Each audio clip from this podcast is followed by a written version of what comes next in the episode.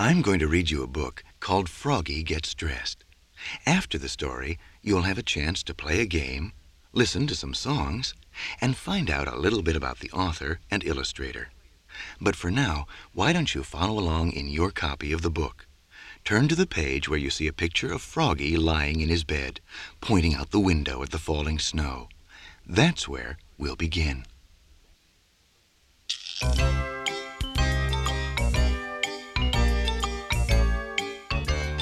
Froggy Gets Dressed by Jonathan London. Illustrated by Frank Remkiewicz.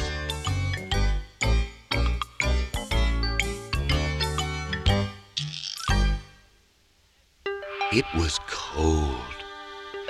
Froggy woke up and looked out the window. Snow, snow, he sang. I want to play in the snow. Go back to sleep, Froggy, said his mother. Don't you know? Frogs are supposed to sleep all winter. Wake up when the snow melts. No, no, cried Froggy. I'm awake, awake. I want to go out and play in the snow. So Froggy put on his socks,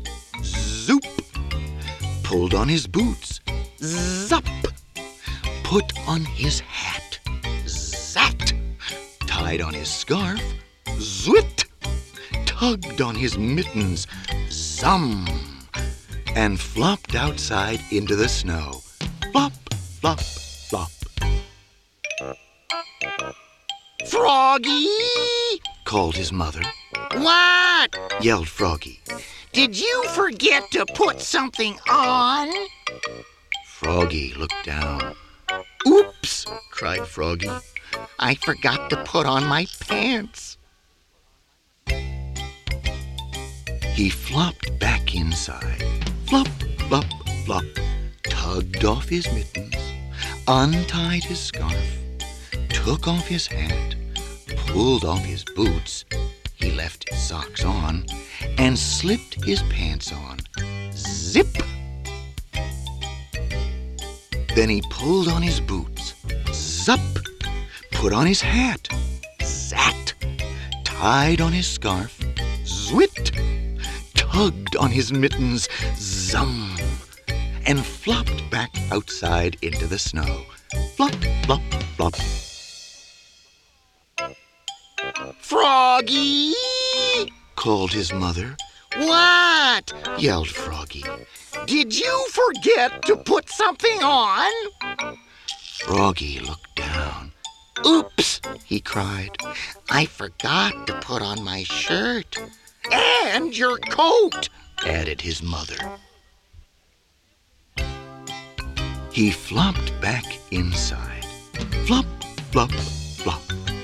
Tugged off his mittens, untied his scarf, took off his hat. He left his pants, boots, and socks on, and buttoned up his shirt. Zut, zut, zut.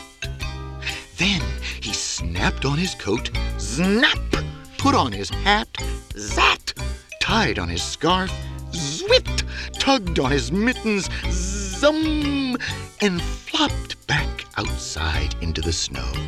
Flop, flop, flop. Froggy! called his mother. What? Yelled Froggy. Did you forget to put something on? Froggy looked down. He had on his mittens. He had on his scarf. He had on his coat. He had on his shirt. He had on his pants. He had on his boots. He had on his socks. He reached up. Yup, he had on his hat. What could be missing? Your underwear! His mother laughed. Oops, cried Froggy, looking more red in the face than green. He flopped back inside. Flop, flop, flop. tugged off his mittens, untied his scarf, unsnapped his coat, unbuttoned his shirt, unzipped his pants, pulled off his boots, took off his socks, he left his hat on, and slipped his long johns on with a zap of elastic. Then he put on one sock, zoop, pulled on one boot, zup, tugged on one mitten, zum, started to tug on the other, and let it drop, and said, I'm too tired, and went back to sleep.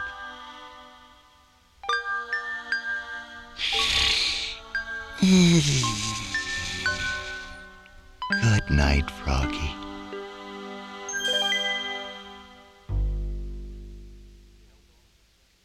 Do you like all of the funny sounds in the story? Every piece of clothing that Froggy puts on has a special sound that goes with it. Let's play a game to see how many of the sounds you can remember. I'll give you some hints along the way to help you. Ready? When Froggy puts on his socks, the sound they make rhymes with loop. What is it? Zoop. That's right.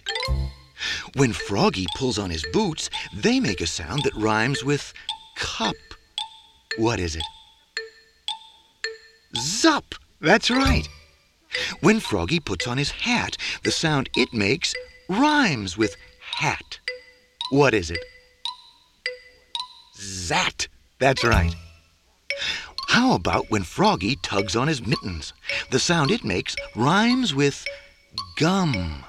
What is it? Zum. That's right. Okay, here's the last one. Be careful, this one doesn't start with a z sound. When Froggy goes outside into the snow, do you remember the sound it makes? It's not hop, hop, hop or zop, zop, zop. What is it? Flop, flop, flop. Very good.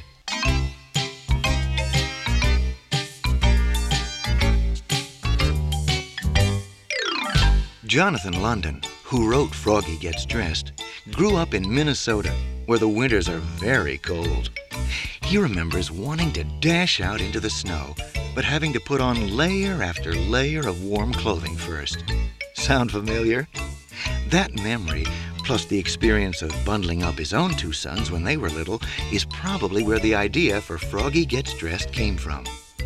Clearly, Jonathan London uses his imagination when he writes. Real frogs don't wear mittens and boots or sleep in beds with patchwork quilts, do they? Real frogs spend a lot of time sitting on lily pads and logs looking for tasty things to eat. Do you know what frogs like to eat? Listen to this song, and you'll find out.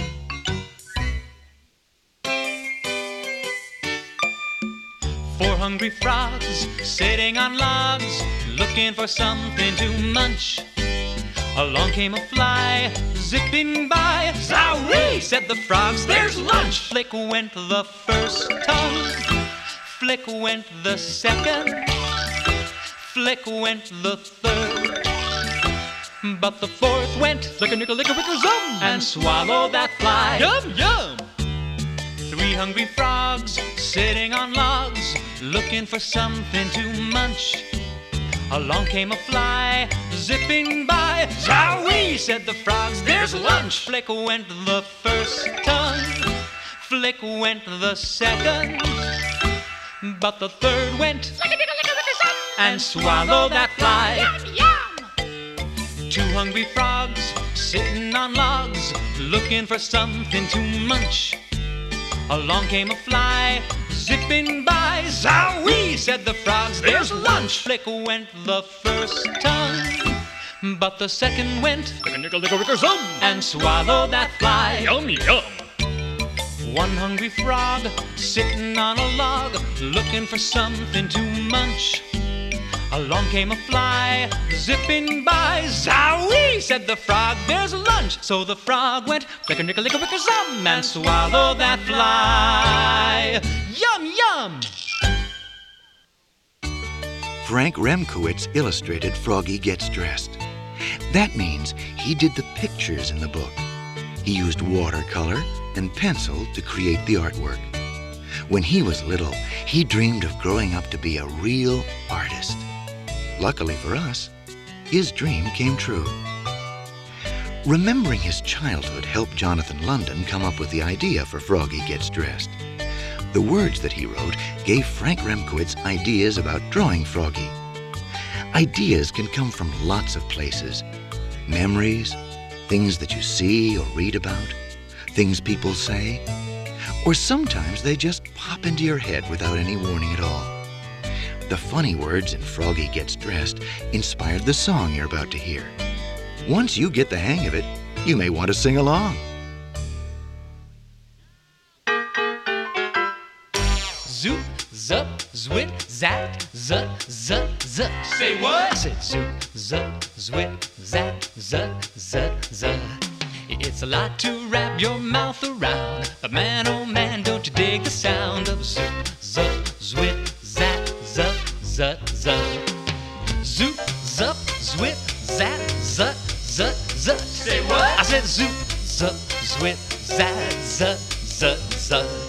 It's a complicated thing to say, but I'm gonna say it anyway. Zoop, zup, zwit, zat, zut, zut, zut. Whoa, what does zoop, zup mean? Zwit and zat, who knows? I just like the way it sounds. Ready or not, here goes. Zoop, zup, zwit, zat, zut, zut, zut. Say what? I said zoop, zup, zwit, zat, zut, zut, zut. Well, I love to sing this crazy song, but I gotta go now, so so long.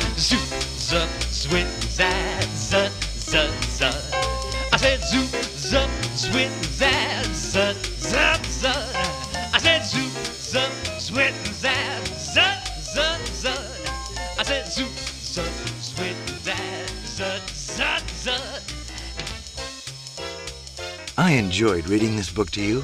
I hope you enjoyed yourselves too. If you want to read more about Froggy, look for these books. Let's Go, Froggy. Froggy Learns to Swim. And Froggy Goes to School. And don't worry, there are already more Froggy books in the works. Well, that's all for now. See you later.